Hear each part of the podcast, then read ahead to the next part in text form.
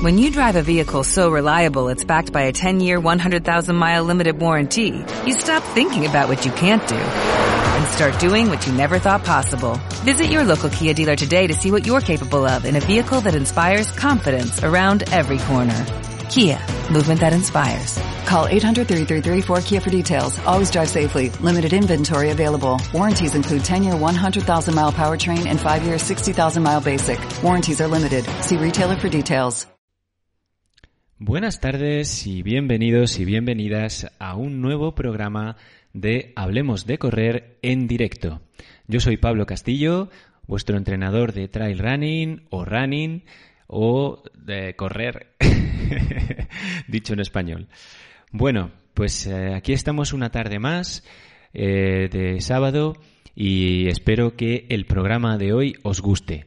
Eh, bueno, hoy venimos de haber estado eh, haciendo un entrenamiento social, podamos decir, más que entrenamiento, con una clienta de entrenamiento que ha querido venir a Granada a, pues, a conocerme en persona y también a que la, si quería, pues, eh, hacer alguna ruta por aquí y bueno, pues nos hemos ido al, al Trebenque y, y, la verdad que ha sido una experiencia muy bonita, pero como siempre os digo, eh, esto es entrenamiento social, ¿vale? Más que entrenamiento, porque cada uno tiene sus ritmos, tiene sus maneras de, de hacer las cosas y no era mm, día de que yo la llevara a ella con la lengua afuera o viceversa, ella me llevara a mí con la lengua afuera, o su marido que ha venido también. Entonces no era esa la idea, la idea era una pues un entrenamiento de trail social en el que hemos subido un pico muy bonito y nos hemos conocido mucho mejor. Yo le he dado pues pautas sobre, sobre todo pues de bajada y demás y me han podido preguntar lo que querían. Así que una mañana muy provechosa y muy chula. Y bueno, ya veo que os vais conectando. Hoy eh, tenemos un programa muy muy especial porque vamos a seguir hablando del tema que nos trajo aquí la semana pasada, el tema de la, la esta eh, filosofía de entrenamiento, eh, sobre todo en bajas pulsaciones, en entrenamiento eh, fácil, ¿vale? Con sus picos, por supuesto, de entrenamiento de alta intensidad. Pero hoy aparte de hablaros de lo que es la fórmula, como el otro día dijimos, y eso lo veremos también con matizaciones, quiero atacar lo que es las con los, mejor dicho, los condicionantes psicológicos que hacen que este entrenamiento muchas veces no funcione y a veces cuando yo se lo digo a alguien no acabe de funcionar y ya veremos mm, sobre todo por qué, ¿vale? Pero bueno, eh, también tengo siete preguntas que han llegado, pero hoy creo que vamos a hacer eh, una estructura diferente del programa, ya que como tenemos un, un invitado, ¿vale? Vamos a tratar el tema principal del programa al principio y la entrevista con nuestro invitado también, ¿vale? Y de esa manera dejamos las preguntas para el final. Entonces eh, hay alguna pregunta muy interesante, pero las vamos a dejar para el final para que, tampoco para tener a nuestro invitado aquí toda la tarde escuchándonos sin poder intervenir, que no sería lo suyo gastar y ocupar su tiempo de esa manera, y también para vosotros porque me consta de que algunos de los que ya estáis aquí en el, en el directo, me consta que este tema del el entrenamiento suave os interesa, ¿vale? Yo creo que es una cosa muy importante que debéis conocer y que seguramente eh, todos deberíamos de eh, entrenar de esa manera. Así que, bueno, eh, voy a empezar a saludaros, vamos a ver quién está por aquí. Vamos a ver, pues tenemos a Irene de Aro que nos está viendo desde otra habitación.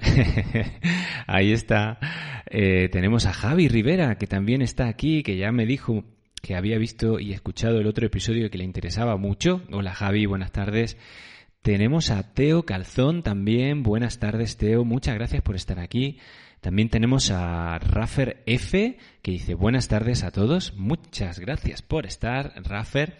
Y por supuesto también nos escribe Pedro Armenteros. ¿Qué tal, Pedro? ¿Cómo va esa semana? ¿Cómo van eso, esas eh, remadas con, con bastones y esos entrenos largos y largos, largos, que nos espera un otoño muy largo? Bueno, bueno. Pues qué alegría teneros a, a todos y, y, todas por aquí. Bueno, seguramente se irá conectando más gente y eh, vamos a ver qué tal. Lo que siempre os digo, si no estáis suscritos no se puede comentar, así que por favor suscribiros al canal y eh, os animaría a que os suscribáis y así podéis comentar cuando pase un minuto, ¿vale? Ha llegado aquí también eh, Vikingo RI, así que mm, dice a tope, pues sí, a tope, hoy estamos a tope, un programa muy, muy comprimido. Tengo tu pregunta, no te preocupes que la vamos a responder, pero como he dicho, la vamos a responder un poquito más tarde. Bueno, y pues si queréis vamos a ir comenzando. Eh, me gustaría eh, hablaros un poco, volvemos al tema del 80-20, os lo voy a retomar, sobre todo por si alguien escucha o ve este programa eh, sin haber escuchado el anterior, ¿vale? Y de esa manera pues le metemos en situación. Vale, decíamos que hay un, eh, un investigador muy, muy prestigioso llamado Stephen Saylor que se ha tirado 20 años eh, estudiando a eh, atletas de altísimo nivel y viendo qué es lo que los define, qué es lo que tienen en común a la hora de entrenar, ¿vale?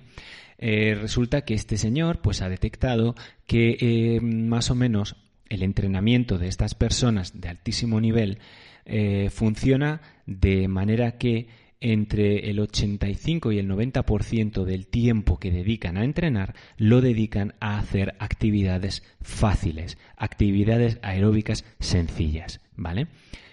Siempre teniendo en cuenta que ese fácil para cada uno es distinto, ¿vale? Pero actividades fáciles de bajas pulsaciones.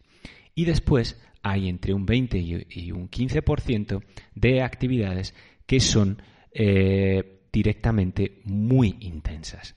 Entonces, este señor, después de realizar toda esta investigación, pues empezó a eh, promulgar esta, podemos decir, teoría del entrenamiento, de que tú como atleta amateur, como atleta aficionado, puedes entrenar como los eh, eh, profesionales siempre y cuando sigas esas reglas. Un entrenamiento que en la mayor parte de tus sesiones tiene que ser un entrenamiento suave y luego unas sesiones también que aditivan este entrenamiento muy intensas. Bien.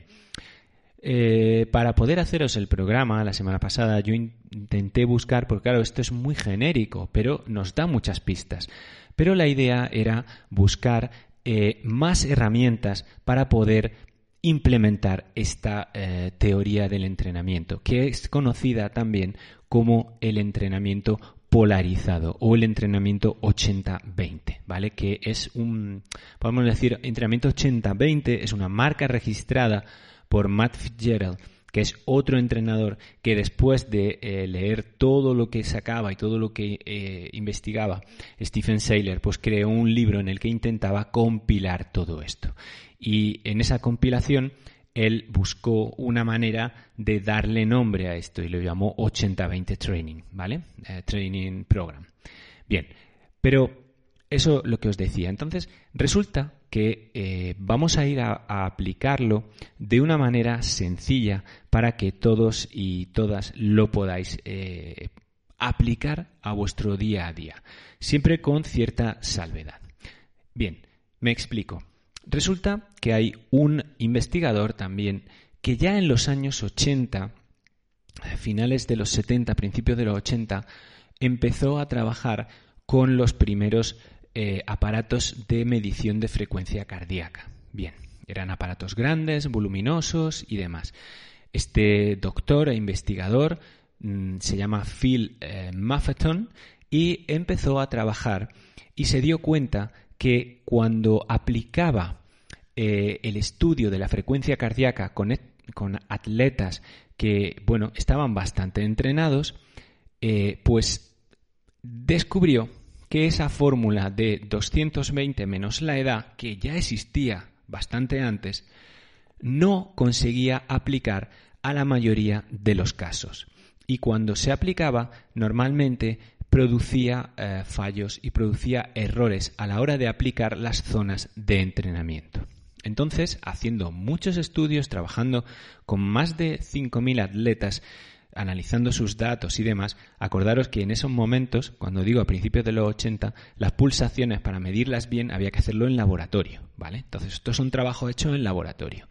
Y este señor eh, Phil Maffeton, se, al final sacó una fórmula, ¿vale? Y es la fórmula 180. Esa es la fórmula que eh, podamos decir está más ajustada para encontrar ese rango de pulsaciones al que tendríamos que trabajar para que, según cada uno y cada una de nosotros, lo que hagamos sea aeróbico. Bien, os explico. Es eh, sencilla pero a la vez compleja. Y luego, por supuesto, un disclaimer.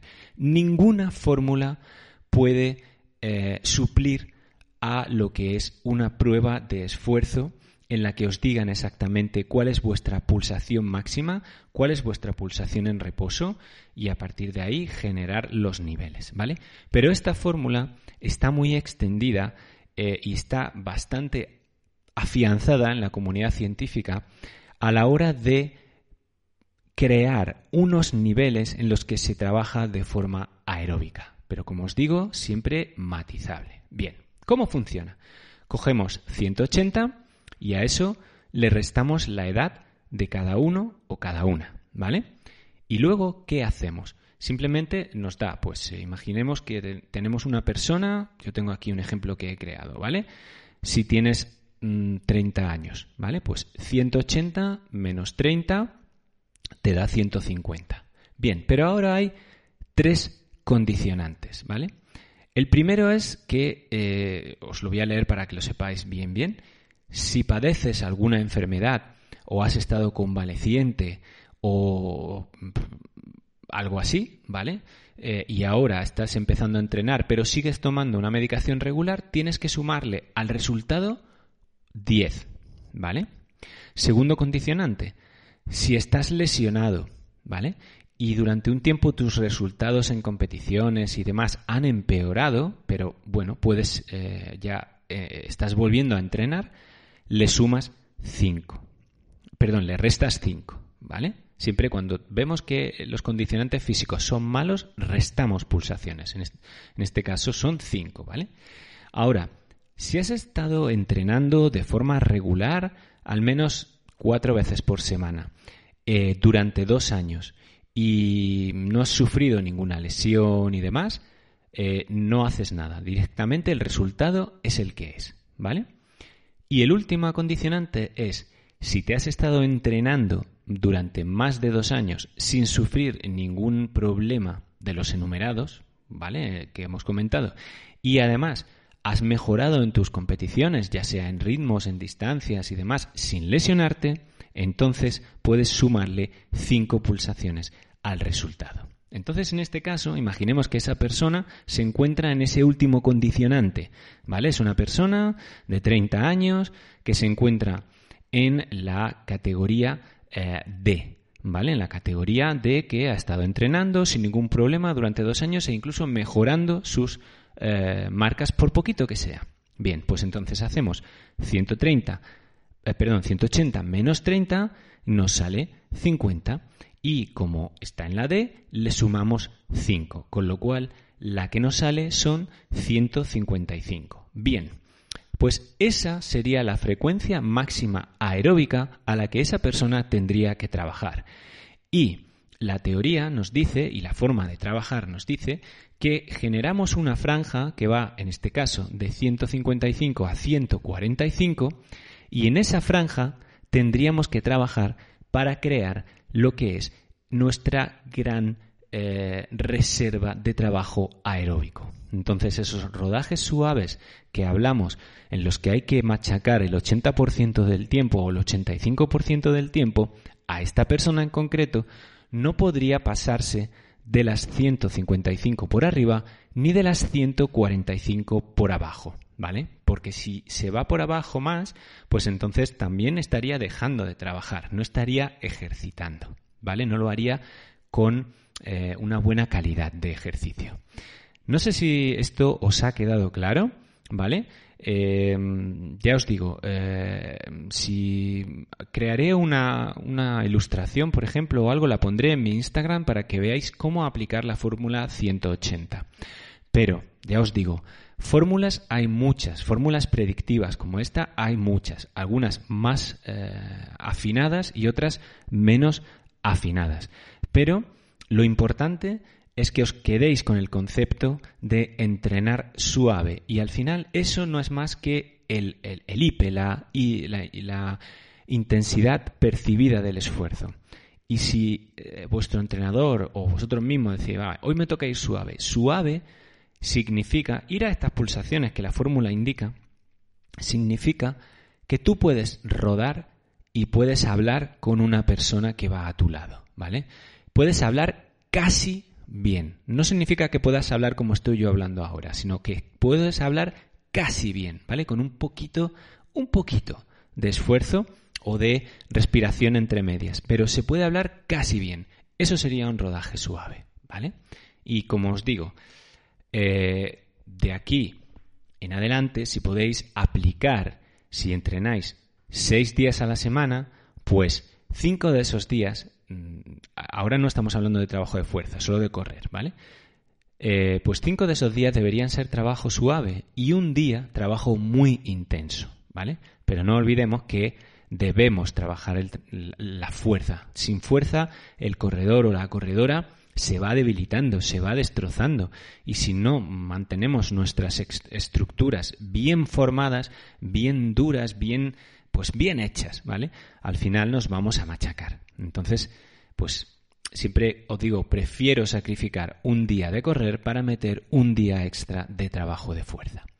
Muy bien, pues eh, vamos a saludar un poco a los que estáis y habéis llegado mientras yo estaba dando toda esta chapa que os he dado, que me quedé por vikingo, pero tenemos también a Ana Retortillo que dice buenas tardes, a Antonio Sola que nos dice hola a todos, espero que estéis llevando bien el calor. Pues mira, hoy mm, hemos tenido un muy buen día por la mañana en el Trebenque, pero mm, ahora está haciendo bastante calor.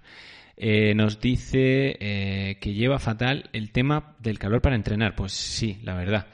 Pero bueno, es lo que tenemos, Antonio. Mm, nosotros entrenamos bastante tarde o muy temprano por la mañana. Nos dice Antonio Muñoz eh, o Vergés. Eh, muy buenas tardes. Buenas tardes, Antonio. Carolina Martínez nos dice, buenas tardes Pablo, he visto tu vídeo y me motiva mucho para entrenar. Gracias por estos contenidos. Gracias a ti por estar ahí. Y nos dice Irene, pues que, que os agradece, aquí la vamos a ver, dice, gracias por estar ahí, ella ha entrenado temprano, y es verdad, efectivamente, son las fiestas de donde nosotros vivimos, y bueno, es increíble porque se ponen con una música que está en un ferial y demás desde las 12 hasta las 7 de la mañana. O sea, yo no, no, entiendo, la verdad, quién hay ahí a las 5, a las 6, a las 7 de la mañana con la música de un DJ. Pues los zombies de, esa, de ese tema, porque vamos, eh, y luego las calles están que da pena. Pero bueno, y nos saluda también Miguel AP, dice muy buenas tardes a todos. Bueno, pues lo dicho, creo que se ha quedado bien claro y bien explicado lo de la fórmula 180, ¿vale?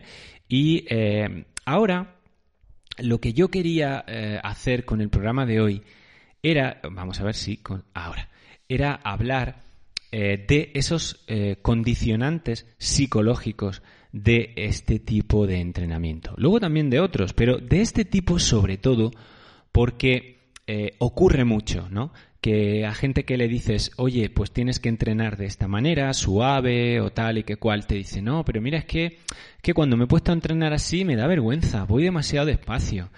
Eh, ¿Ah, sí? Sí, y, y, no, no sé, no sé dónde ir a entrenar, porque en el parque donde yo suelo entrenar, pues hombre, está la otra gente, me ven y o voy a deshoras para que no me vean entrenando a estos ritmos, o no sé cómo hacerlo. Luego también me encuentro gente que me dice que, pero ¿esto cuánto dura? ¿Cómo que cuánto dura? Sí, ¿cuánto tiempo tengo que estar corriendo así para encontrar mejoras? Pues oye, hay un tiempo y hay como dos fases, ¿vale? Hay una fase primera en la que se trabaja solo la parte aeróbica y luego una fase siguiente en la que ya trabajamos también el trabajo de intensidad. O sea, que no olvidéis que hay trabajo de intensidad. Pero la parte de la paciencia también es muy importante, ¿vale? Y es algo que veo que falta. No veo ese, ese amor por el proceso, veo mucho amor por el resultado. Entonces creo que hay que amar más el proceso. Y por otro lado, también me encuentro con frases como, es que, es que de esta manera me voy a quedar atrás en, el grupo, es que de esta manera mis vecinos me van a adelantar, es que de esta manera los amigos del grupo eh, van a correr más que yo. Eh, el ego, ¿vale? Entonces, como yo aquí no puedo actuar porque estos son condicionantes psicológicos, pues eh, he invitado a un, eh, bueno, pues fijaros, es un eh, espectador de este, de este canal, un, amigo de este canal, que además es profesor eh, de psicología del aprendizaje en la Universidad de Cantabria. Pero como él mismo se define, es científico eh, por pasión, pero es corredor por afición. Y además tiene un podcast muy chulo que os animo a que lo escuchéis, que es Correr por Senderos. Y tiene unos episodios espectaculares. Así que voy a dar paso con todos vosotros y conmigo, que me hace mucha ilusión, a, aquí le vamos a dar paso a Héctor García Rodicio, que nos está esperando para hablarnos y ayudarnos a entender por qué la psicología es tan importante a la hora de correr. Así que vamos a ver, aquí tenemos a Héctor. Hola Héctor, buenas tardes, muchas gracias por estar aquí. Hola, buenas tardes a todos. Muy buenas ¿Se me escucha bien? Sí, se te escucha perfectamente, Héctor. Muy bien. Bueno, ¿qué tal estás? ¿Cómo va por Cantabria? Pues imagino que no tanto calor como en Granada, pero, pero también lo hace, ¿eh? también lo hace porque hay mucha humedad al estar próximos al mar. Claro, menos mal que aquí no tenemos humedad. Eso hoy lo comentaba con, con la pareja que ha venido, que decían, oye, hace calor, pero estamos muy a gusto. Así que, eh, bueno, eso la verdad que es una pasada.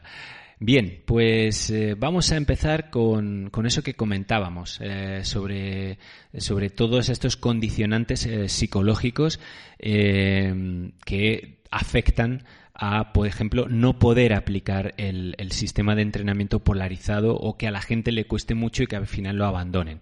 Así que, Héctor, te cedo micrófono y, y ilumínanos, por favor. Pues muchas gracias y hablemos de correr.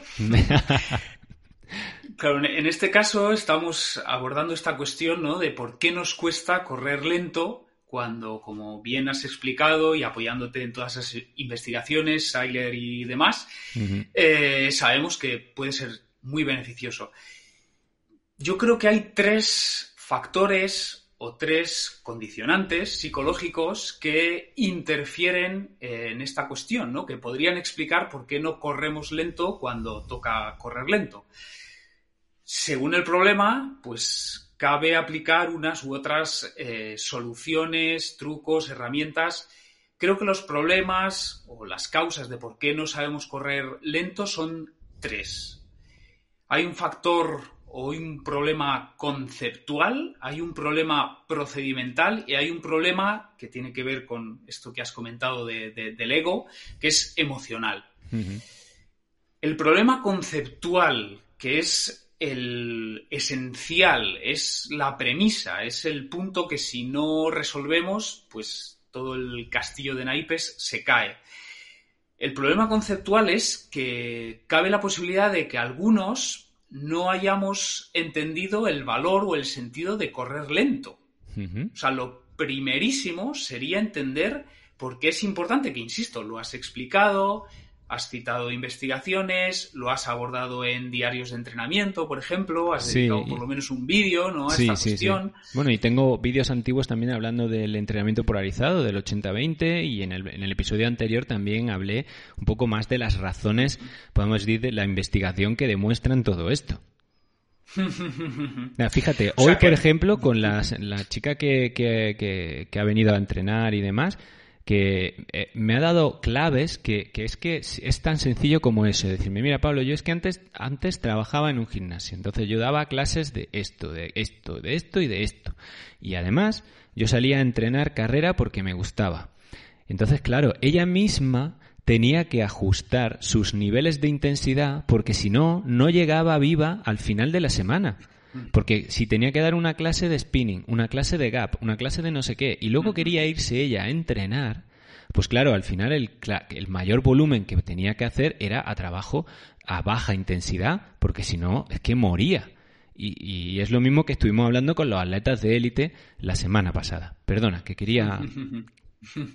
Sí, sí, sí, no, tienes razón y mira, me estaba acordando según hablabas de, no sé si tu audiencia o tú conocéis el método Wim Hof. Bueno, este hombre. Sí, el método del frío, el frío. Sí, entre otras cosas, bueno, él siempre dice feeling is understanding, o sea, hasta que no lo sientes, hasta que no lo experimentas en tus propias carnes, ¿no? Parece que muchas veces no, no acabamos de entender conceptos. ¿No? Entonces, por ejemplo, esa entrenadora a la que hablabas, claro, cuando tiene esa agenda tan apretada, pues claro, al final acaba entendiendo que no es posible estar a tope día sí, día también, ¿no? O sesión sí, sesión también. Claro, como decía, un primer problema a resolver es el conceptual. O sea, hay que comprender ¿no? el, el valor, el sentido de correr lento. Y es doble, ¿no? Por un lado, Claro, es permitir que las sesiones intensas sean verdaderamente intensas, ¿no? Para que produzcan todas las adaptaciones correspondientes. Efectivamente. Pero es que también, pero es que también corriendo lento, acumulando volumen sin fatiga, también producimos adaptaciones. Exacto. O sea, el, el, el músculo cuando lo llevas al límite eh, se despierta y produce adaptaciones, pero si vas suave durante horas y horas y horas y horas y horas y días, también aprende, ¿no? También le estás dando estímulo. Totalmente. O sea, que, que, tiene, que tiene, dos funciones, ¿no? El, el, correr lento, ¿no? Por un lado, el sumar volumen sin fatiga y por otro lado, permitir que las sesiones intensas sean verdaderamente intensas, ¿no? Que vayan al límite, ¿no? Pues para uh -huh. producir todo el, el rango de, de, de adaptaciones correspondiente. Claro, esto hay que entenderlo si no terminas de experimentarlo por ti mismo, como el ejemplo que ponías, pues quizá conviene, pues no sé, verte una, dos, tres veces, pues todos los vídeos o todos los diarios de entrenamiento que, que, hayas dedicado a esto.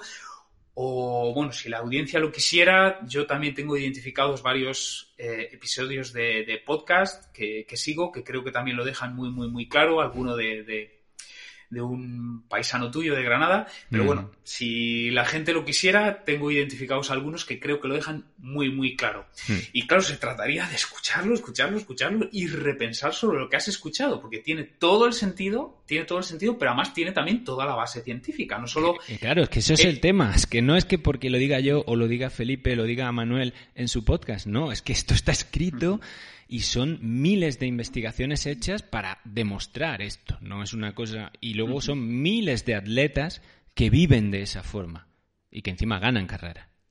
y, y, bueno, eh, incluso se puede matizar que, que, hay estudios de distintos tipos. Hay estudios que retrospectivos, es decir, que analizan los diarios de entrenamiento de atletas de élite, mm. ¿no? Como esos estudios pioneros, ¿no? Pues mm. con eh, atletas noruegos y demás, de distintos deportes de resistencia, pero también hay estudios experimentales, es decir, que comparan someter a atletas eh, de élite a este sí. régimen de entrenamiento polarizado comparado con otros que están eh, centrados pues, en, el, en, la intensidad interumbrales. Mm. Pero también con deportistas recreativos, o sea, con populares sí. como somos todos nosotros. O sea, sí, que a unos los ponen a un régimen de entrenamiento polarizado, ¿no? Que, que, que, tiene mucho correr lento, mucho correr suave, muchas sesiones fáciles, con algunas cortitas pero muy intensas, y lo comparan con otros que van siempre pues a medio gas, ¿no? Mm. De, de, ni chicha ni limona, ¿no? Y, y, también en el caso de deportistas recreativos, como somos todos entiendo, o la mayoría de los que recalamos por aquí, mm. pues también funciona. ¿no? Entonces, un primer paso, un primer punto a resolver sería este conceptual, que es convencernos eh, o comprender la importancia, el valor de, este tipo de, de, entrenamiento. Un segundo problema yo lo llamo procedimental, es decir, tiene que ver con nuestras habilidades, en este caso, para, por un lado, leer y por otro lado, regular nuestro cuerpo. O sea, cabe la posibilidad de que no corramos lento, ya hemos dicho, porque no entendamos que es importante, pero otro problema puede ser que aunque ya hayamos entendido que es importante, es que no sepamos modular nuestra uh -huh. intensidad, o sea, manejar o, o uh -huh. controlar nuestro cuerpo. Y eso puede deberse, eh, por un lado, porque para empezar no somos capaces de identificar o reconocer los estados de nuestro cuerpo. O sea, ¿qué es exactamente, cómo se siente en mi cuerpo -huh. ir a tope? ¿Cómo se siente ir guardando una bala en la recámara. ¿Cómo se siente ir? Fácil. Mm, vamos, lo que entiendo que tú trabajas eh, en, digamos, eh, entiendo, fases iniciales de, de, del entrenamiento para desarrollar ese IP, ¿no? O sea, claro, ese índice o sea... de, de, esfuerzo percibido, ¿no? Es que es percibido, exactamente, y es personal de cada uno. Yo doy una tabla, una escala, para que se sepan situar, pero es que al final, por eso digo siempre, sal a entrenar solo y sola, no vayas en grupo a entrenar. Otra cosa es salida social, pero a entrenar se entrena solo, porque si no, no te autoconoces, no eres capaz de identificarte a ti mismo o cómo, cómo eres y, y cómo sientes eso. Claro, yo, invito, tal como estás eh, planteando, a, tener el mayor abanico de experiencias posibles. Es decir, por poner un ejemplo, ¿no? Yo mismo, eh, pues me he retado a hacer un 1500 a tope. Me he retado a hacer un 5000 a tope. Me he retado a hacer un 10000 a tope.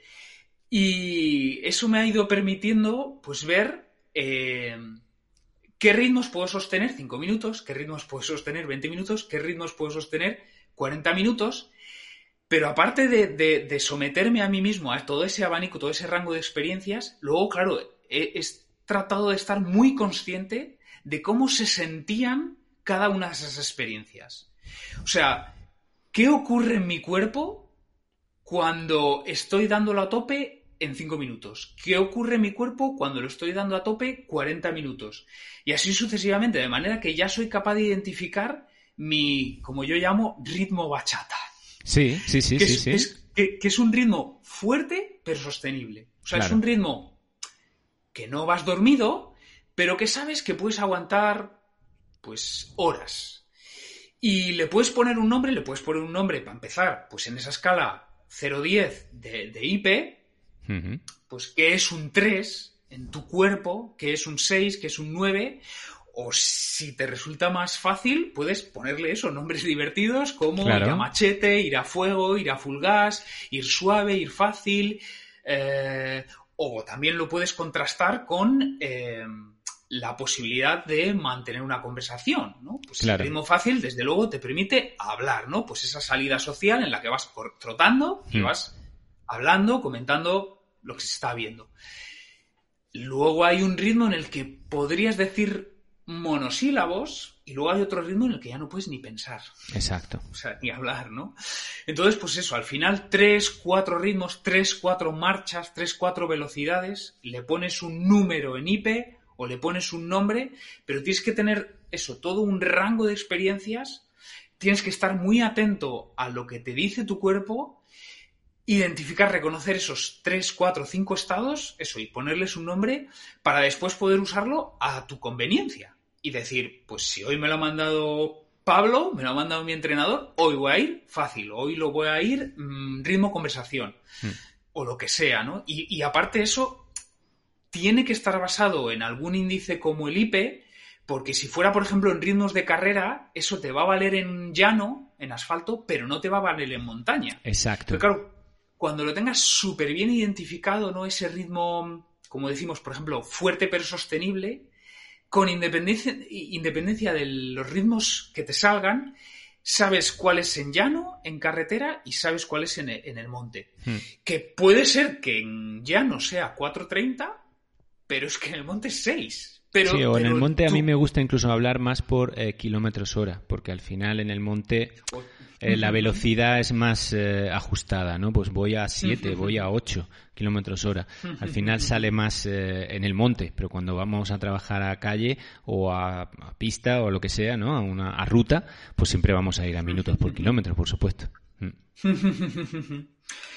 o sea que, que como digo, habíamos identificado tres obstáculos, tres interferencias, tres eh, problemas a resolver para lograr correr lento cuando toca correr lento. Uno era el conceptual, o sea, comprender el sentido de, correr lento. El segundo era procedimental, es decir, la habilidad para eso, leer y regular tu cuerpo, que para empezar exige, pues eso, desarrollar eh, tu IP o calibrar tu IP, o sea, saber leer tu cuerpo y saber asignarle unos valores, ¿no? Y saber... Em, eso, llamar a las cosas por su nombre, pues esto es marcha fuerte, esto es marcha moderada, esto es marcha severa, etc. Y para esto mismo, para regular también tu, tu, tu, nivel de intensidad, otra herramienta que puede ser útil es el autodiálogo, que se llama. O sea, que te vayas dando instrucciones a ti mismo durante la carrera. Es decir, ya hemos identificado cuál es nuestro ritmo, por ejemplo, fuerte pero sostenible. Vale, pues para lograr mantenerlo sin distraernos o sin calentarnos o sin venirnos abajo, es muy útil el darnos instrucciones a, nosotros mismos. No hace falta decirlo en voz alta, ¿no? Hmm. Que, eh, la gente alrededor puede pensar que estás loco, pero, pero dándote instrucciones eh, de manera interna. Y aquí cada uno pues tiene que encontrar las palabras que resulten eh, pues eficaces, ¿no? Para hmm. uno. Y pues por ejemplo, ¿no? Pues igual a alguien le vale decir eso, IP4, IP4 o mm, no sé, eh, guarda, guarda, guarda. O bueno, a mí, por ejemplo, bueno, yo voy a decir las mías, ¿no? Pero yo me digo zarpazo, pelvis, pecho. Hmm. Porque eso me permite concentrarme en la forma. No sé si mi forma de correr es perfectamente perfecta, valga la redundancia, pero yo intento que el tiempo de contacto en el suelo sea el mínimo posible, ¿no? A eso lo llamo zarpazo.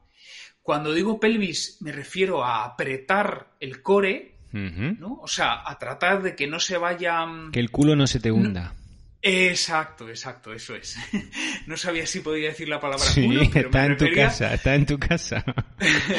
estaba, pensando exactamente en eso, ¿no? O sea, en apretar, en llevar el culo hacia adelante, ¿no? Mm, mm. Y por otro lado, llevar el pecho abierto, alto, o sea, el ir lo, más erguido posible. A mí esas palabras me ayudan, quizá a otros pues les ayuda, no sé, una imagen que han visto, pero concentrarse en esas palabras o en esa imagen para mantener ese ritmo que es el que toca hoy. O sea, si es suave, pues eso, incluso si es suave, pero que, guardes esa forma hmm. perfecta, ¿no? Yo creo que también, pues ver, pues a muchas y muchos atletas, también verlo repetidamente ayuda mucho.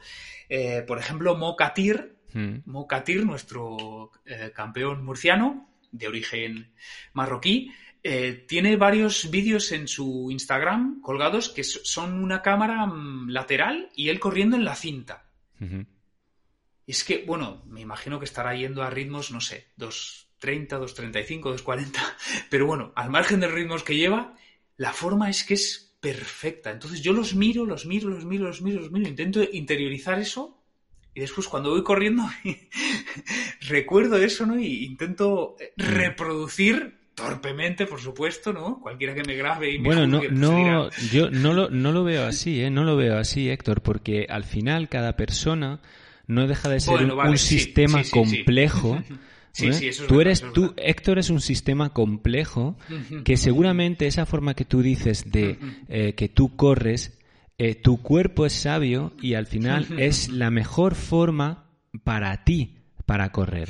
Y muchas veces nos hemos dado cuenta que cuando los entrenadores queremos meter la técnica de carrera, el no sé qué, el no sé cuánto, hacemos más daño que beneficio. Entonces es importante también entender que nuestro cuerpo es sabio y hay procesos que por mucho que nosotros queramos forzarlos, al final van a ser así. Hay personas que pisan más de metatarso y otras más de talón y por mucho que tú intentes cambiárselo, cuando dejan de pisar de talón y te lo llevan a metatarso, se te lesionan. ¿Por qué?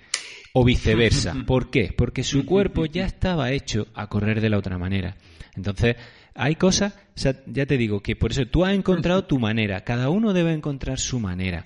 Hay una base, hay unas técnicas que se pueden enseñar, pero que no hay que forzar, yo creo, a que nadie corra de una manera determinada, porque somos sistemas complejos cada uno de nosotros y, muy complejos y muy diferentes unos de otros. Perdona.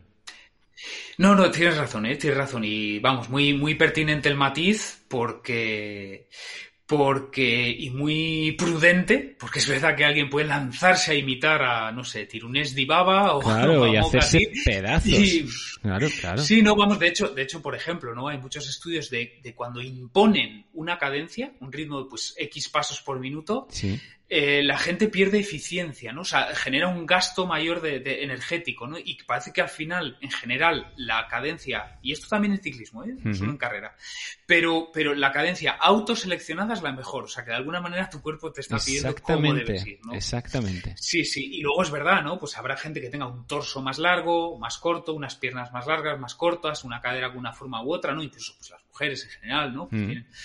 Eh, entonces es verdad que todo esto, pues, pues al final determina tu biomecánica y no puedes eso, simplemente elegir, quiero esta eh, corredora o este corredor, quiero, quiero hacerlo exactamente igual, y al final efectivamente, ¿no? O incluso, pues eso, también los ejercicios de fuerza, ¿no? La sentadilla, pues que si cuánto debes bajar, que si las eh, rodillas, que o los pies, que si, bueno, todas estas cosas, pues dependen en buena medida eso, de, también de, nuestra... Sí, de nuestra construcción, claro, mm, de cada uno y cada una constitución, o sea que es verdad, es verdad que eso hay que tomarlo con, cierta distancia o cierto cuidado. Pero bueno, lo que quería decir es que una vez has aprendido a reconocer tus, tus em, marchas, tus velocidades, y le pones nombre, pues luego que una manera de también de, controlar esos estados, de, tratar de mantenerlos, pues es decirte cosas a ti mismo las que te sirvan, ¿no? Bueno, y un último punto referido al apartado procedimental es la respiración también. Mm. que para lograr mantener un ritmo suave podemos jugar con la respiración, que lógicamente la frecuencia de la respiración está relacionado con la, con la intensidad, ¿no? O sea, la, respiración es el control remoto de nuestro sistema nervioso autónomo o de nuestro mm. sistema nervioso simpático. Más frecuencia de respiración, ¿no? Pues al final. Eh, más velocidad. más intensidad. Exacto, entonces puedes tratar de mantener tu respiración tranquila, pero aparte de eso, no solo la, mm, frecuencia que es muy obvio, sino también jugar con nariz y con boca. Hmm. Con la boca eh, inhalamos más oxígeno, con la nariz menos, ¿no? O habría más o menos tres velocidades, ¿no? Que sería boca a boca, que es lo más, hmm. lo más intenso. Luego habría nariz-boca, que sería una velocidad intermedia. Hmm. Y la, si lo logramos, que esto también requiere entrenamiento, pero la respiración más tranquila es nariz-nariz. Sí, además yo se lo digo a mucha gente cuando quieren empezar a correr lento, les digo, prueba solo a respirar por la nariz. Solo. Y claro, porque es que no te entra oxígeno suficiente para correr más rápido. Y me lo dicen que algunos lo consiguen, otros hacen 5 kilómetros, otros hacen 2 kilómetros, otros hacen 1. Y llega un momento en el cual ya tienen que abrir la boca. Y digo, vale, pues si tienes que abrir la boca, ya has superado el ritmo. es así. Eso, eso durante la carrera, pero incluso antes de la carrera también podrías, si te toca sesión easy, mm. sesión fácil, sesión suave, sesión de rodaje, sesión de trote, cochinero, llámalo como quieras. Em, incluso antes también, ¿eh? O sea, puedes hacer ejercicios, mm. por ejemplo, hay un, patrón de respiración que se llama respirar en la caja, ¿no? Mm. Eh, in the box, ¿no? Porque es eh, cuatro, lados, ¿no? Que sería inspirar durante cuatro segundos, mm. aguantar cuatro segundos, expirar mm. durante cuatro segundos y aguantar cuatro segundos. Todos esos trabajos lo hago yo con el Aerofit el Aerofit, la máquina esa que tengo.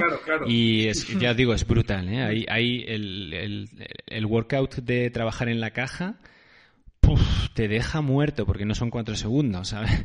Y tela marinera, tela marinera. Es una cosa chulísima el trabajo de la respiración. Bueno, tenéis mi vídeo último que hablo de, de, lo que he sentido durante 34 días y creo que, merece mucho la pena eh, dedicarse a trabajar la respiración.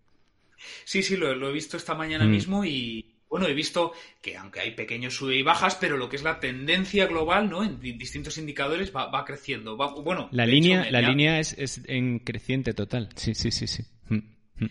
Y vamos, ya creo que ha sido la, clave definitiva para que me anime a, empezar a trabajar esto más seriamente, ¿no? Em, bueno, hemos hablado entonces de dos problemas, pero queda un tercero, o queda una laguna, un déficit un condicionante fundamental, que además has hecho referencia a él mm, mm. Eh, en el prólogo, en la introducción, que tiene que ver con el ego, ¿no? Y sería el déficit o el problema emocional. O sea, ¿por qué no corremos lento? Ya hemos aclarado, puede ser porque no hemos entendido su sentido, su importancia. Puede ser porque no realmente no sabemos controlarnos para eh, efectivamente correr lento. Y un tercer problema es porque no acabamos de encajarlo. Tenemos un problema emocional, es decir, porque nos da miedo, porque nos preocupa parecer lentos. Sí, es que es increíble. Es increíble. Claro, porque resulta eso, que nuestro entrenador, Pablo, nos ha eh, prescrito un día de correr lento. Vamos a correr 60 minutos en zona 1, bueno, o en IP3, o bueno, el, indicador que, que, cada entrenador maneje. Nos ha asignado 60 minutos en IP3. Hoy vamos a ir a correr fácil. ¿Qué ocurre? Que vamos por el paseo marítimo y viene un grupo de jubilados y jubiladas y nos adelantan. ¿no? O, resulta que, no sé, pues el vecino del quinto, pues eso, pues pasa como un avión. O resulta que luego colgamos nuestro entreno en Strava y nos llegan comentarios de, ¡buah! Pero eres un dominguero, eres un paquete, pero ¿cómo has ido a 5.45, 60 mm, minutos, mm, etcétera, mm. etcétera? Claro, si nos preocupa lo que opina un desconocido por el paseo marítimo, si nos preocupa la impresión que damos a esa grupeta de jubilados en el parque, si nos preocupa lo que puedan decir nuestros seguidores, nuestros colegas o quien sea eh, eh, eh, por ese post en Strava, lo siento, pero tenemos un problema de autoestima. Y es que no estamos seguros de nosotros mismos. Si uno tiene autoestima, no necesita atender a esas valoraciones o esas opiniones externas. O esconderse, o esconderse para entrenar, para que no le vean corriendo despacio. Lo mismo, si, si tú tienes autoestima, es decir, si tú estás a gusto contigo mismo, si tú te aceptas, pues con tus virtudes y tus defectos, pues tú no tienes problema en que un día te vean pues correr lento y eso, y te adelante quien sea, te adelante mayores, jóvenes, hombres, mujeres, lo que sea. No tienes ningún problema con esto. Que miren tu Strava, lo juzguen, lo comenten como les apetezca. Y lo contrario también, ¿eh? Que yo tengo aquí cerca de casa un parque que tiene un circuito de atletismo y cuando decía antes, ¿no? Que estaba aprendiendo a leer mi cuerpo y me he hecho pues mis 5000 a tope, por ejemplo, pues debía de llevar los intestinos colgando por la boca y una cara de loco desatado que a la gente le parecería idiota, pero es que me da igual. Claro, cada uno sabe lo que está haciendo, no tiene por qué eh, decírselo a los demás. Claro, yo estoy con mi experimento y si tú me ves con la cara roja como un tomate, litros de sudor corriendo por mi piel, pues, pues piensa lo que te apetezca. O sea, a mí me da igual, yo estoy con mi, con mi historia, ¿no? Pero claro, para eso hay que desarrollar autoestima. Entonces, si te preocupa demasiado lo que opinen de ti, lo que opinen desconocidos de ti, los likes que tu post colgando tu, tu, tu entreno de Strava, yo que sé, lo pones también en Instagram, pues los likes que pueda generar, los comentarios que pueda generar, si te preocupa demasiado todo eso, insisto, me temo, pues tienes un problema de autoestima y para eso pues creo que hay algunas pautas que, que podemos tomar, podemos adoptar, pues para relativizar eso, para corregir ese problema. Lo primerísimo sería eh, cuestionarte cuánto importa, ¿no? O sea, e, esta cuestión. Quiero decir, hay que darle perspectiva al correr. Todas las personas somos polifacéticas. Pues tenemos amigos, tenemos familia, tenemos muchas aficiones, tenemos una profesión. Pues no sé, quizá pues no se te da bien correr, pero se te da bien hacer fotografías, se te da bien hacer una paella para tus amigos el domingo, o quizá haces mal esa paella, pero después de la comida, pues llega el turno de, no sé, de contar chistes y eres el alma de la fiesta, ¿no? La alegría de la huerta, o pinchas música y eliges los temazos que a todo el mundo le motivan, o no sabes elegir temazos, pero bailas muy bien, o mm, sabes dar consejos, sabes escuchar, o mm, pues no sé, eres... Em, trabajas como profesor, como maestro y pues enganchas a tus eh, alumnos. Quiero decir, hmm. la vida son múltiples facetas, todos somos polifacéticos, debemos hacer un examen e identificar las virtudes que tenemos, que estoy seguro que si no es aquí, es allí, pero que son varias, que son muchas, que hay muchos ámbitos, contar chistes, hacer fotos, cocinar, lo que sea, en muchos ámbitos en los que mm, destacamos, que la gente aprecia y que por lo tanto mm, nos eh, hacen merecedores de aprecio. Hmm. Por los demás y por nosotros mismos.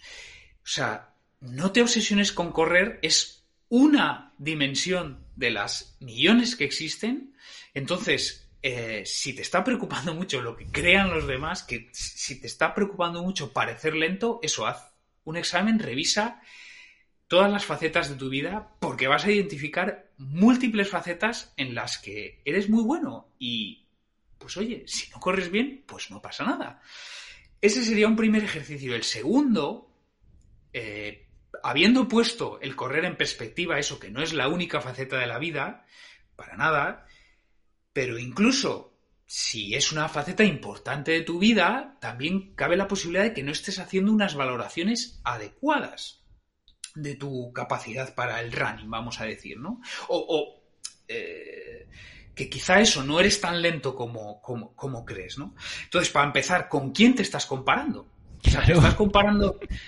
Porque, claro, ahora mismo yo, yo mismo sigo a Kilian Jornet o yo sigo a Sheila Vilés en Strava, por ejemplo, ¿no? O a Sara Alonso, o, a Pablo Castillo, o, sigo a mucha gente, o, en fin, eh, bueno, a Elite Kipchoge, por ejemplo. Lo, sigo en Strava, lo sigo en, Instagram, ¿no? Entonces, ¿te estás comparando con ellos? Bueno, pues ya te has equivocado, ¿no? Ya hay un primer punto a, corregir, a corregir, ¿no? El elemento de comparación. Pero incluso si te, si, si te estás comparando con los populares, ¿con quién te estás comparando? Insisto. Mm, por ejemplo, muchos de nosotros hemos empezado a correr o hacer deporte de una manera más regular, pues a los 30, 30 y pico años. Claro, hay gente que quizá ha empezado a correr ahora, pero es que tiene un pasado del fútbol, del balonmano, del básquet, del remo, de la bici.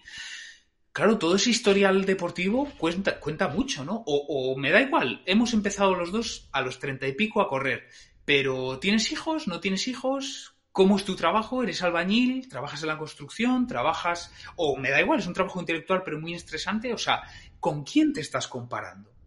Porque igual esa persona con la que te estás comparando pues tiene un pasado o un presente que le posibilita correr más. Bueno, también está el factor del talento natural, que también hay que aceptarlo. Pero bueno. Pero yo creo, Héctor, que ahí, perdona que te interrumpa, eh, al final eh, es que mm, compararse eh, yo, por ejemplo, tú dices, sigo a Kilian, sigo a tal, sigo a cual. Yo nunca me puedo comparar con ellos.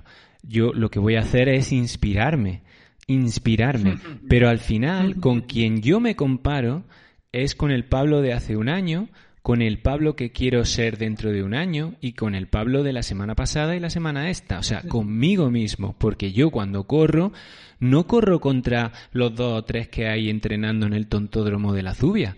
Yo corro con mi corazón, con mis piernas, mirando mi reloj y demás. Entonces yo corro conmigo mismo y al que tengo que batir ese día si es que me toca intensidad o al que tengo que batir si ese día me toca ir suave y tengo que aguantarme y ir suave, es a mí mismo. No bato ni al vecino del quinto ni a Kilian. Por eso digo que la comparación yo incluso la eliminaría de, de esta de esta idea ¿no? del entrenar, porque al final eh, creo que eso te lleva a buscar una comparación donde sea. Y creo que no es necesaria porque el correr es algo tan interno y tan íntimo de cada uno, si estamos hablando de buscarnos ese conocimiento, de conocer nuestros límites, conocer nuestras sensaciones y demás, que al final el compararte con alguien ya te está desvirtuando ese camino. Una cosa ya es que luego te compares con, por ejemplo, con tus grupos de edad. Pues tú vas a una carrera, por ejemplo, yo voy a ir a la maratón en octubre. Yo no me voy a comparar con los que van a ganar la maratón, pero a lo mejor sí con los que tienen 50 años. Pues perfecto, entonces, porque mi grupo de edad es ese. Pero no me comparo con un ser en concreto, sino con una idea global del tiempo que hacen esas personas de esa edad. Más o menos, ¿no? Perdona, quería hacer este inciso porque creo que mm, eso, la comparación siempre se dice, ¿no? Las comparaciones son odiosas. Sí, sí, vamos. Eh, mi, intención era precisamente mm, mm. optimizar esa comparación, pero bueno, que alguna comparación creo que sí que tiene que, haber, incluso si es contigo mismo. Pero mira, incluso si es contigo mismo, creo que es más productivo, por ejemplo, compararte eh, con tu proceso pasado más que con tu resultado pasado. ¿A qué me refiero? Sí, claro, claro. Tú, nos vamos haciendo mayores, tú y yo ya hemos rebasado los 40 años. Em, entonces, claro, si tú te mides con velocidad, o sea, por ejemplo, ¿a cuánto haces el 1000? Claro. Eso no va a ir, no va a, ir a mejor. No, eso a ir no va a ninguna parte. Al final yo siempre animo a la gente a que apunte sus sensaciones. O que incluso a mí cuando me mandan reportes de entrenamiento, yo no quiero que me envíen si han hecho los kilómetros, si han hecho el tiempo, a cuánto han corrido. No, sino que me cuenten cómo se han sentido. Y eso es lo que yo busco, es decir, ¿cómo se sentía el Pablo del año pasado en estas fechas entrenando? ¿Cómo me siento yo ahora? ¿Hay mejores sensaciones? ¿Hay peores? ¿Estoy estancado? ¿Siento que me, ag- me agobia correr? ¿Siento que voy mejor? Eh, ¿Estoy feliz y como una florecilla corriendo? ¿O estoy algo agobiado con mis sensaciones? Eso creo que es lo más importante. Hmm. O, o, bueno, esa, esa es eh, eh, una comparación muy interesante, ¿no? Que es decir, aunque llevo un- el mismo ritmo o parecido, un poco menos, pero me siento menos ahogado o, o me siento más mm, eh, fácil, o sea, siento el correr más fácil, ¿no? Esto, esto es muy interesante. O mira, otra comparación, digamos, productiva o saludable Mm. sería también el, vale, mis ritmos son peores, pero por ejemplo, mi constancia es mejor, o sea, cada vez me cuesta menos. O sea, antes eh, difícilmente sacaba cuatro entrenos a la semana. Claro, tu frecuencia Ahora- es mejor, por ejemplo. Claro, pero ahora saco seis, por ejemplo, y sin rechistar, ¿no? O sea, mi. Mm. Mira, esto, por ejemplo, antes de, de- de morir, desgraciadamente, Paco de Lucía, pero Ah. lo comentaba, ¿no? Que, que lo que él había observado con el tiempo, que son muchos años de, de- de trabajo duro, porque vamos, antes de. Vamos, con 14 años ya estaba entrenando ocho, o sea, perdón, practicando ocho horas diarias. em, porque él contaba que su padre lo encerraba co- con, llave en la habitación. Y, lo que él decía es, pierdo chispa, ¿no? Pierdo velocidad, ¿no? Porque estamos hablando, claro, de una técnica pues súper, súper depurada, ¿no? Eh, él tocaba muy limpio, ¿no? La, la melodía se escuchaba muy, de manera muy nítida, ¿no? Eh, dice, yo, claro, yo pierdo chispa, pierdo velocidad, pero dice, pero lo que voy ganando con el tiempo es esa capacidad para encerrarme en una habitación ocho horas. O sea, eso a mí ya no me cuesta. O sea, yo, yo- yo ya sé que ese es mi trabajo diario. O sea, yo me meto ocho horas en la habitación a picar piedra y aquí no hay problema, ¿no? O sea, que en eso creo que sí que podemos ganar, ¿no? En regularidad, en constancia, en disciplina. En eso creo que nunca vamos a terminar de tocar techo.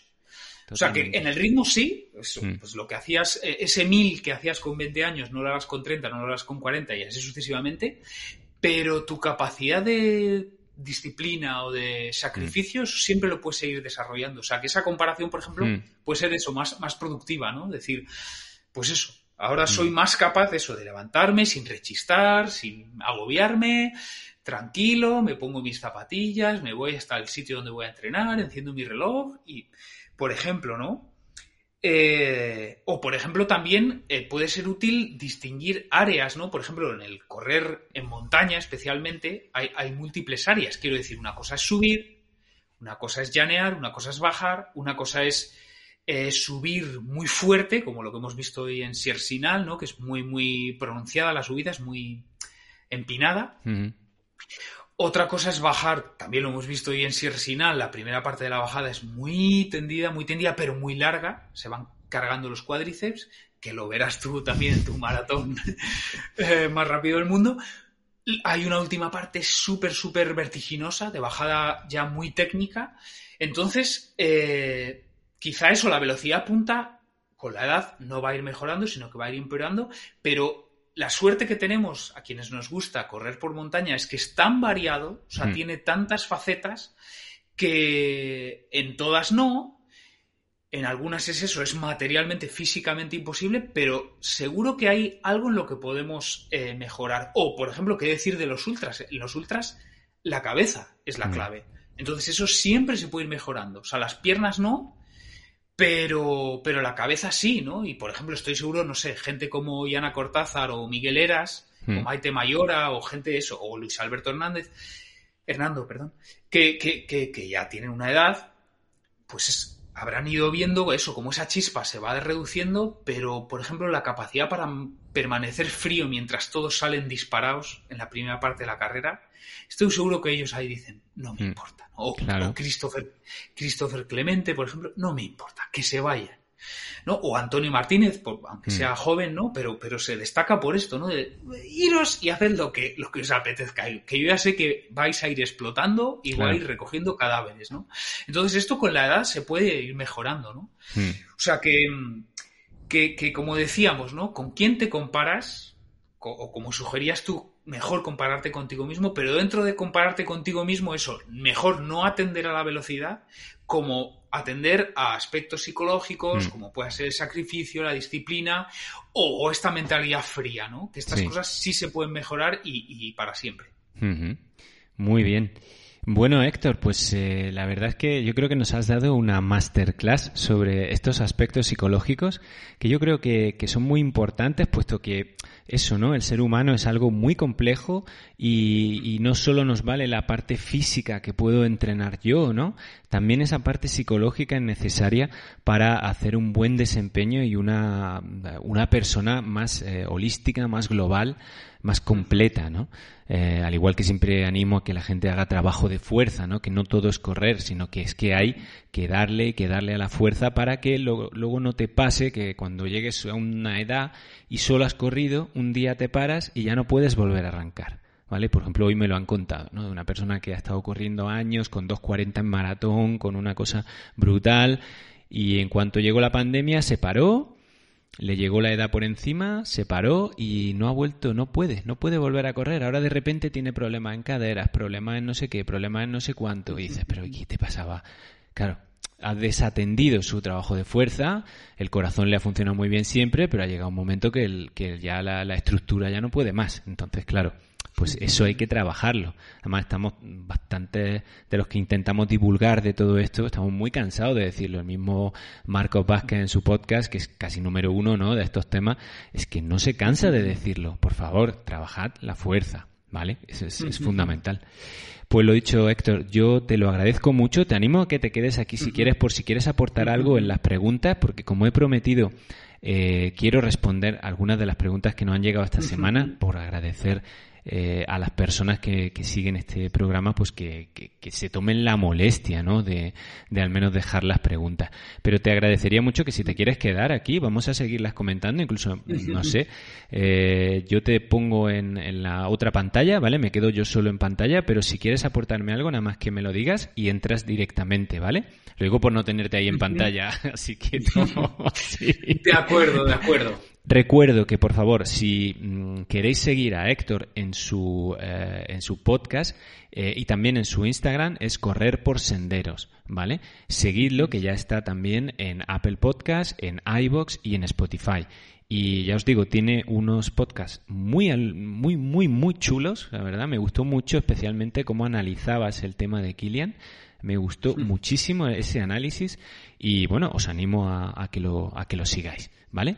Bien, vamos a ver un momento las preguntas y si quieres aportar algo en alguna de ellas, Héctor, eres totalmente bienvenido, ¿vale? Bien, pues vamos a ver, eh, seguimos aquí, tenemos a Héctor ahí en su pantalla no se nos va y eh, os doy gracias a todos porque estáis poniendo unos comentarios muy chulos la verdad es que os lo agradezco mucho. Gacela de la Sierra dice que aquí está corriendo desde siempre con 58 años y mejorando su paciencia. Muy bien, muy bien. De eso hemos hablado, de la paciencia. Importante. Mi, nos dice Pedro que muy interesante lo que cuenta Héctor. Pues puedes ampliar escuchándolo a él mismo. Vamos a ver las preguntas porque las tengo aquí. Eh, ya os digo que me parecería mal no contestaros. Entonces, la primera, nos dice Nacho López, entrenador, nos pregunta, ¿estiramientos o movilidad? ¿Una cosa o la otra? ¿O depende del contexto del atleta? Bueno, pues según los últimos estudios y según, eh, tanto como bien ha dicho Héctor, estudios, tanto eh, en los que se muestra, pues eh, se ve una, una, muestra de personas, de atletas que hacen X, o estudios en los que experimentalmente se pone a a atletas o a voluntarios a estirar y a otros a no estirar, se está demostrando que el estirar antes de correr y después de correr no es beneficioso. Repito, no es beneficioso. Entonces, yo, por ejemplo, en mis planificaciones, mando a la gente que estire, pero siempre les digo que estiren horas después y que estiren de forma tranquila, de forma que les sea algo beneficioso, ¿vale? O sea, pues me siento un poco enquilosado, estoy tal, tengo los músculos bastante tensos por haber entrenado, pues horas después, pues hago una serie de estiramientos suaves, ¿vale? Ahora bien, para antes de empezar, lo que vendría bien sería una movilidad articular, mover todas las articulaciones, hacer unos pequeños saltos en el sitio, elevar un poco la temperatura corporal, elevar el pulso y empezar. ¿Vale? Así que yo, por mi parte, por todo lo que leo, por todo lo que se está demostrando, estiramientos, no. Ya está. Contestado. Seguimos. Tenemos aquí a Gabri Goga, que nos dice, ¿cómo encuentran la motivación para un maratón de descenso? No mola nada. Pues por eso mismo, porque no mola nada. Esa es la motivación. Porque después de estar corriendo desde los siete años y haber pasado por eh, el cross, la pista, el maratón de Sevilla como globo, el trail en todas sus versiones, desde kilómetros verticales a carreras de 20, carreras de 50, carreras de 100, carreras hasta de 100 millas, carreras por etapas, todo pues la motivación ahora se me presenta en cosas así un poco más raras, ¿no? Por ejemplo, esto me ha hecho volver a entrenar eh, ritmos asfalteros, eh, volver a meterme eh, series de 500, volver a trabajar ritmo sostenido muy despacio y cosas así. Entonces, bueno, sé que es, podemos decir, una locura, pero como entrenador también me motiva el hecho de prepararlo y enseñaros a vosotros y a vosotras cómo lo estoy preparando eh, y cómo puedo fracasar o no en el intento. Así que eso es lo que me motiva. Y bueno, estamos, es un experimento, ¿vale? No hay más. Gracias por tu pregunta. Luego tenemos también a Viking Sport 44, que además está por aquí en el chat, si es que no se nos ha ido, pero seguro que no, porque con la charla tan interesante de Héctor, ¿vale? Nos dice, buenas Pablo, ¿aconsejas hacer el recorrido de una trail corta, 12 kilómetros, antes de la prueba? Skoll. Pues sí, siempre, siempre que puedas ir a ver el recorrido de una carrera, hazlo. Ve y, y revísalo, además, despacito, para ver dónde está cada piedra, cada giro, cada tramo peligrosillo. Y sobre todo, si es una carrera de 12 kilómetros en la que en carrera se supone que vas a ir muy rápido, no te va a dar tiempo ni de ver el paisaje. Entonces, ¿qué mejor que ir a hacer un entrenamiento suave a esa zona y conocerlo y disfrutarlo? Porque el día de la carrera, si vas rápido, no lo vas a disfrutar absolutamente nada. Te van a decir, ¿viste aquella no sé qué? No, porque iba mirando las piedras, sobre todo si es muy técnica. Así que, por supuesto, visítalo, échale un vistazo y disfrútalo previamente. Eh, sigue por aquí Trailbreneros. Dicen, maratón cuesta abajo, un poco más de peso viene bien para bajar. Eh, cuesta más frenar, jeje. Pues mira, no sé si has visto eh, nuestro último vídeo eh, en el que hacemos esa valoración nutricional y de peso y de tal con NutriTrain Live. la conversación con Roberto nos indicaba y nos explicaba que al ser el trabajo tan eh, podemos decir, tan demandante cuesta abajo, lo que tenemos que buscar con la nutrición que estoy llevando a cabo de cara a la carrera, más mi trabajo de fuerza y demás, es introducir la mayor cantidad de musculatura posible en las zonas más importantes, tanto espalda, core como sobre todo cuádriceps, pero la musculatura más limpia posible. O sea, no crecer en volumen, sino crecer en una musculatura muy fuerte en trabajo de fuerza-resistencia, la cual no sube el peso. Sube un poquito, pero no mucho. Y, por otro lado, restar la mayor cantidad de grasa posible. ¿Por qué? Porque piensa que son 42 kilómetros cuesta abajo. Cada gramo que estás llevando hacia abajo de más es un impacto mayor en todas tus articulaciones. Si eso lo sumas por cada paso que yo voy a dar hacia abajo, más peso no te ayuda a bajar, te ayuda a destrozarte más. Entonces por eso hay que llegar lo más fino posible a esa carrera. Pero a la vez el reto es llegar lo más fuerte posible y con lo cual la musculatura pesa más que la grasa. Por eso tenemos que trabajar, estar en ese entorno de los 69, 70 kilos, ni bajar mucho ni subir mucho de peso, porque entonces tendríamos problemas por ambos lados, ¿vale? Así que no sé si iba por ahí tu pregunta, pero esa es la idea. Seguimos, tenemos a Fran3202 eh, que nos dice, buenos días, plan de entreno para correr Tour de Tania, 54 kilómetros de trail el 9 de octubre. Gracias. Hombre, mm, perdóname, Fran, pero un plan de entreno en dos minutos que tengo aquí para contestarte, como comprenderás, eh, no puedo hacerte. Sí te puedo decir que creo recordar que la Tour de Tania es una carrera bastante llana. Si me equivoco, perdóname, pero creo que es en, en la zona de Sevilla y creo que es una carrera bastante llana. Entonces, pues sobre todo eh, lo que ya no hayas hecho de rodajes suaves y muy largos, eh, ya no lo haga. Es que el 9 de octubre estás a nada. Entonces, bueno, eh, lo siento. O sea, si hubieras contactado conmigo antes, te podría hacer algo más interesante. Pero rueda suave y rueda largo. Y no te olvides de hacer dos días a la semana de fuerza. Es que más no te puedo decir en, en dos minutos.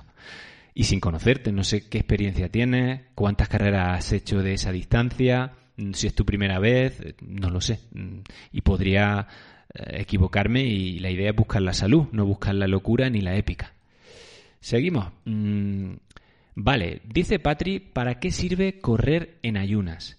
Bien, eso hoy lo hemos estado hablando, esta mañana en el entrenamiento, y bueno, eh, al final podemos llegar a la conclusión de que el correr en ayunas eh, solo ayuda a las personas que están entrenadas, ¿vale? Eh, ayuda a la hora de generar eh, un entorno mitocondrial susceptible, esa es la palabra, susceptible de alimentarse, de trabajar, de priorizar el metabolismo de la grasa para transformar esas grasas en ATP y a la vez en glucógeno. Entonces, eh, lo que pasa es que, ya sabéis, no podemos trabajar intenso cuando hacemos trabajo en ayunas. Los estudios recomiendan que la noche de antes se trabaje eh, la cena con bastante carbohidrato para que el comienzo de ese trabajo en ayunas eh, sea lo menos traumático posible. Luego los trabajos en ayunas no deberían superar en los 50-60 minutos de entrenamiento. A esto luego hay muchos matices por cada persona. ¿vale? Pero sobre todo lo que nos ayudan es a generar ese entorno en el que vamos a estar durante el resto del día mucho más susceptibles de eh, trabajar el metabolismo de la grasa. Pero ya os digo, si lo pensáis, por ejemplo, para ayudaros a bajar peso, bajar tal, solo le sirve a gente muy entrenada. A los demás, mm, generalmente no es aconsejable que lo utilicen, ¿vale?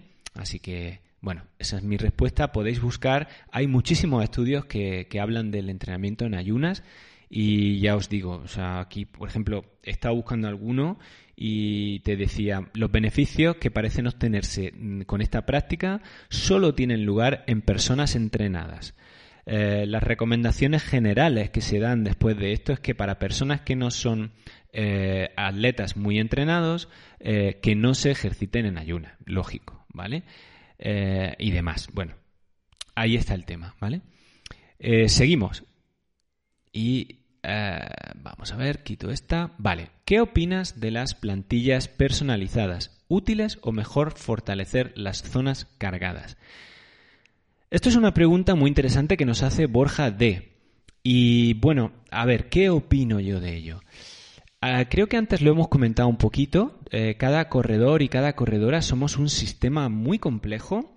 Eh, muchos procesos están funcionando en nuestro organismo a la vez para que seamos capaces de correr. Eh, tanto pues procesos que nos hacen que nuestra sangre vaya a las piernas, que nos, mm, la energía fluya a las zonas que sean necesarias, procesos intelectuales para eh, ser capaces de colocarnos en el espacio, etcétera, etcétera, biológicos, biomecánicos, hay muchos factores. Entonces, hay veces que cuando empezamos a correr y tenemos alguna molestia o alguna cosa, eh, curiosamente, eh, muchas personas lo solucionan yendo y a ponerse una plantilla. O, por ejemplo, eh, son personas que se lesionan bastante constantemente y, buscan las soluciones y una de ellas es la de las plantillas. Yo no seré quien diga que las plantillas no son útiles. A ver, antes de ponerme unas plantillas, empezaría a entrenar suave. Mucha gente se lesiona porque entrena cada día de la semana más rápido de lo que debería entrenar. ¿Vale? Si haces todo bien, si entrenas a tus ritmos, si entrenas suave, si haces tu trabajo de fuerza, si fortaleces todas tus estructuras y sigues corriendo y te sigues lesionando, entonces habría que mirar el tema biomecánico. Y si una plantilla, pues porque no tengas un buen arco, por yo qué sé, tienes una deformación en un dedo, cualquier cosa, te ayuda, bienvenida sea. Pero antes de ello, yo trabajaría esas zonas, un entrenamiento correcto, un trabajo de fuerza correcto, no pasarme e ir viendo y poco a poco. Y si me sigo lesionando, pues entonces acudiría al tema de las lesiones. E, esa sería mi recomendación, la verdad. Yo he tenido experiencia ¿eh? con plantilla y al final dejé de usarla. Y yo ya no uso nada, absolutamente nada. Entonces, bueno, cada uno tiene su experiencia y su, eh, su realidad. Y es importante que la, que la viváis vosotros mismos y vosotras mismas. Bueno, voy a volver a traer aquí a Héctor, no vaya a ser que, se nos haya ido por ahí, yo creo que he respondido todas las preguntas. Bueno, Héctor, pues eh, yo creo que ya tendríamos que ir terminando un poco de, este podcast que hoy se nos, o este programa de YouTube que hoy se nos ha ido más largo, pero creo que ha merecido muchísimo, muchísimo la pena, tus conocimientos y demás. ¿Dónde pueden eh, seguirte más? Eh, Héctor, por favor, cuéntanos un poco de ti que no nos has contado nada. Yo te he dado una entradilla, pero tú has ido ahí a, muerte y no nos has contado nada. Pues como suelo decir, soy científico de profesión, corredor nada más que por afición, pero amateur comprometido, ¿no? Que se suele decir. Eh, me interesa mucho. La verdad que me interesa, supongo, porque por, de, formación profesional, ¿no? Me, me, gusta saber cómo funcionan las cosas y una de las cosas más maravillosas del mundo es el cuerpo humano. Entonces me, mm. gusta mucho la, fisiología, entender cómo funciona el cuerpo para después pues, poder optimizar el, entrenamiento. Hmm. Eh, yo por profesión soy profesor de psicología eh, en la Universidad de Cantabria y yo enseño psicología pues a futuros maestros y maestras, que si no me equivoco Irene es maestra, ¿no? Es profesora de literatura. Ah, y lengua. Vale, vale, Lengua y literatura. Vale, vale, vale, vale, vale. Pensaba que era maestra, o sea, que es profesora de secundaria. Sí, sí, de secundaria, de, eso, bachillerato y de lo, de mayorcita.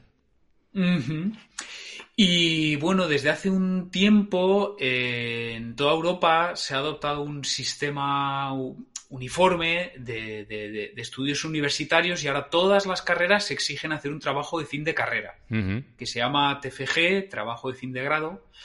Entonces yo todos los años tengo por lo menos cinco alumnos, alumnas que, hacen su trabajo de fin de, grado y la verdad que es un proceso de acompañamiento muy psicológico, aparte de una parte técnica, digamos, mm.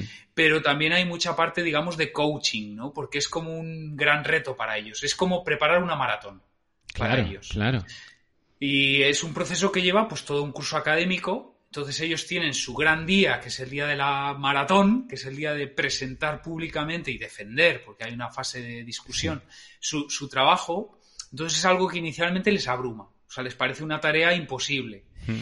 Y aparte de la eh, orientación, digamos, técnica, de, de facilitarles pues eh, bibliografía específica, de definir junto con ellos pues, el tema, de diseñar el método, el trabajo, del estudio que van a hacer.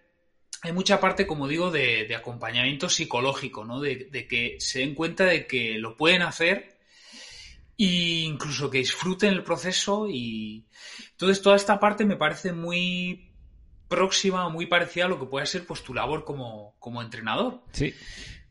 Porque al final eso, ¿no? O sea, Mm, aunque no sea tu especialidad, y mira, como también se ha puesto de manifiesto en esta ronda de, preguntas, hay que saber un poquito de todo, ¿no? O sea, tú, eres eh, especialista en la parte de planificación, o sea, de cómo administrar las cargas, los descansos, eh, los distintos bloques de entrenamiento más enfocados en la fuerza, luego mm. pues quizá fuerza específica, la carrera, etcétera, etcétera, etcétera, el tapering o la, la, descarga previa a una competición, pero al final también vas a tocar aspectos de nutrición, claro, Pues, claro. Pues, o sea, siempre eso, ¿no? Con el disclaimer, no soy experto, pero bueno, pues algunas pautas sabes, ¿no? Pues yo qué sé, pues cuánto, pues en función de la distancia, pues cuántos eh, geles pues la gente suele meter, con cuántos mm. gramos de carbohidrato, etcétera, etcétera.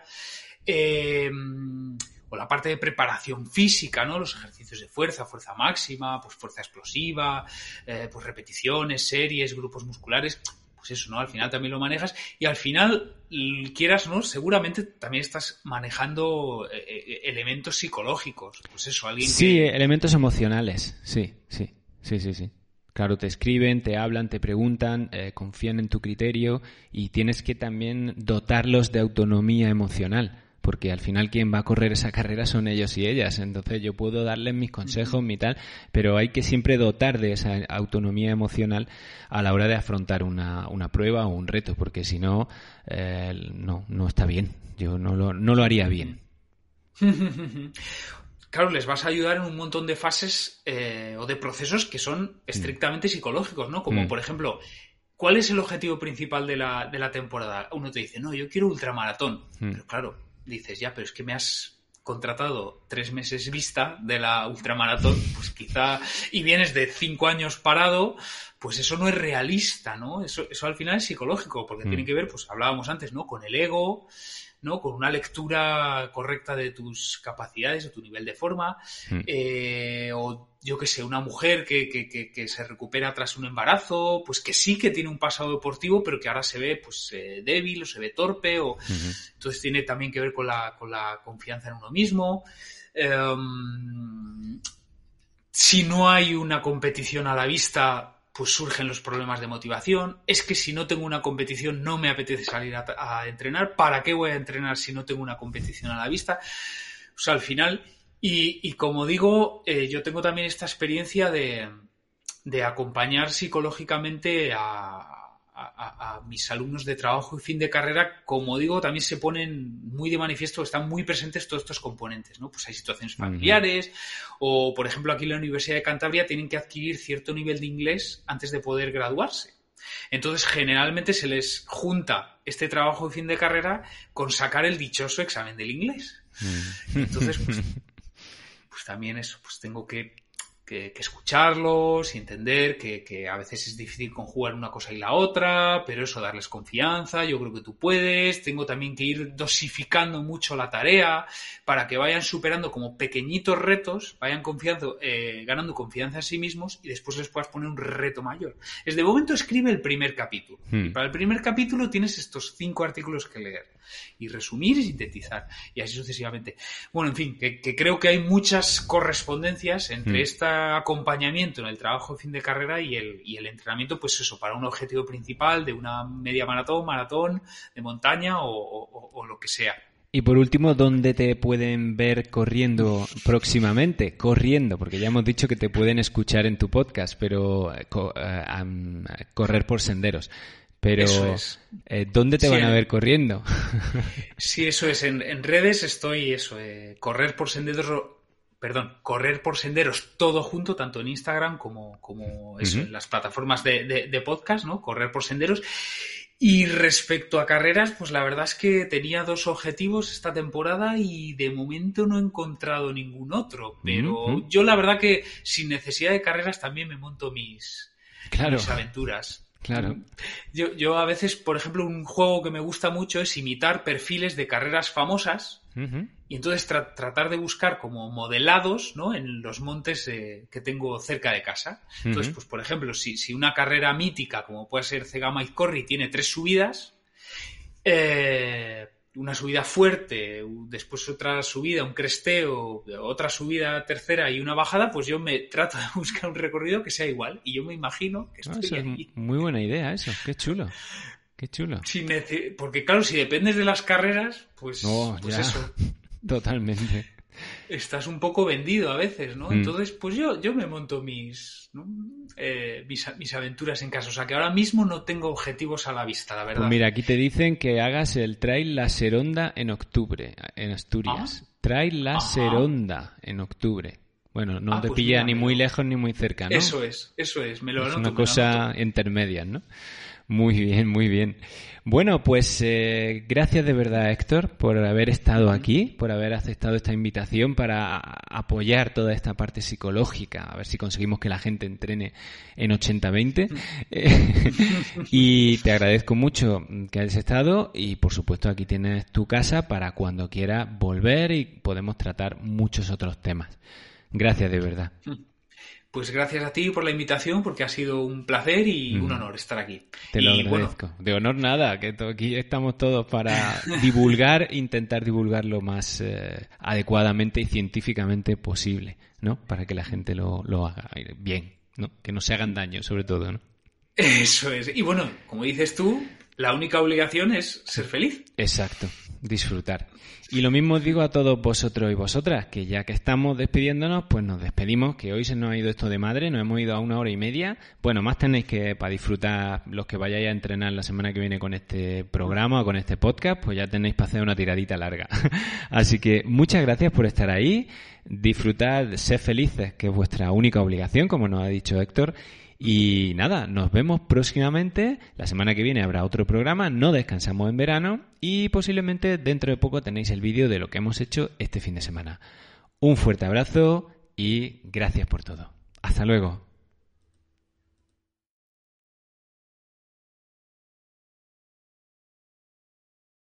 Dale más potencia a tu primavera con The Home Depot. Obtén una potencia similar a la de la gasolina para podar, recortar y soplar con el sistema OnePlus de 18 voltios de Ryobi desde solo 89 dólares. Potencia para podar un tercio de un acre con una carga.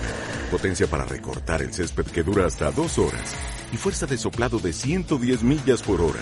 Todo con una batería intercambiable. Llévate el sistema inalámbrico OnePlus de 18 voltios de Ryobi. Solo en The Home Depot. Haces más. Logras más.